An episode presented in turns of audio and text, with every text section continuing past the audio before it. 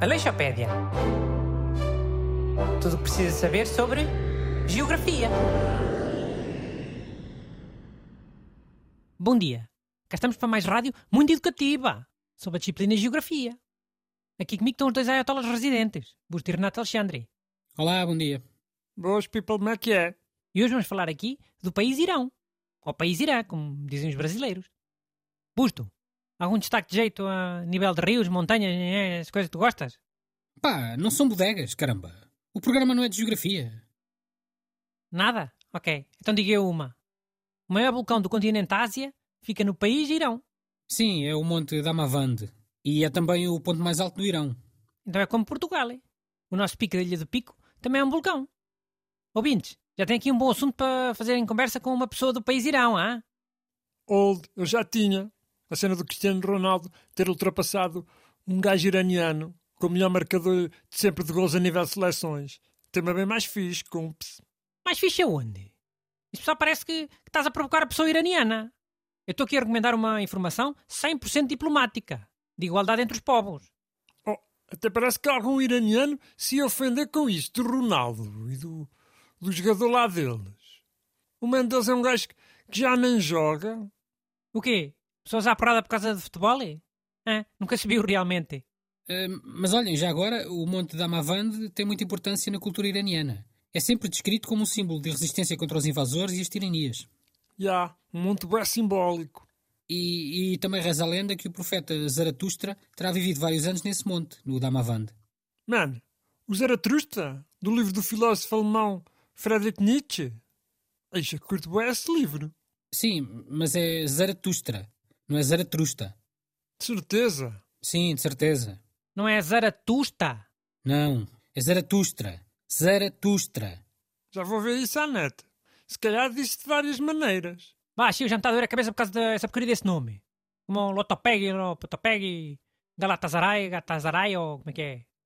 Busto, vê lá, mas é, sabes esta. Quando é que é o fim de semana no país Irão? Não é igual a nós. Não. No Irão o fim de semana é, é quinta à tarde e sexta o dia todo. É só dia e meio.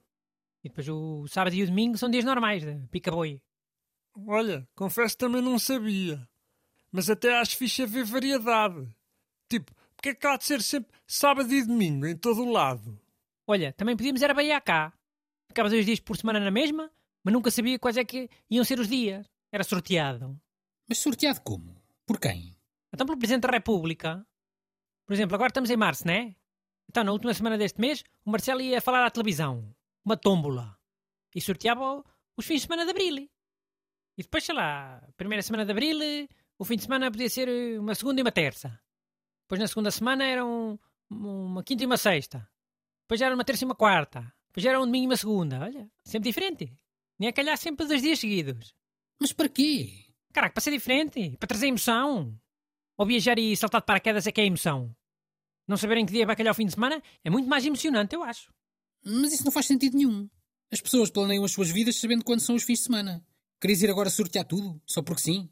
Queria experimentar. O gajo tem várias vantagens. E não te esqueças que o Marcelo adora ouvir-se falar. E é logo todo contente aproveitar é, essa lei dos fins de semana sorteados. Já, eu curto essa ideia. Pelo menos como experiência. Mas, mano, deixem-me falar aqui uma cena simbólica do país Irão. Que também acho que, que é uma ideia altamente. Tipo, os gajos são bué bons a fazer tapetes, não é? Mesmo altos artesãos e exportam bué e são mesmo bué bons. Sim, e então?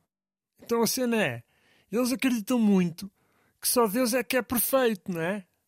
Por isso, todos os tapetes têm que ter um defeito. De propósito. Só para simbolizar essa cena de só Deus ser capaz de, de, de atingir a perfeição. Olha que ideia que, que os gajos do tapete tiveram, hã? Podiam era começar a usar essa léria em restaurantes agora. A pessoa chamava o empregado e dizia: Olha, desculpe, o, o arroz está frio, ou o arroz não tem sal. E o empregado dizia: Sim, foi de propósito. Não sabe que só Deus é que pode fazer perfeito? Ó seu herege, seu burro, come calce. Aleixopédia.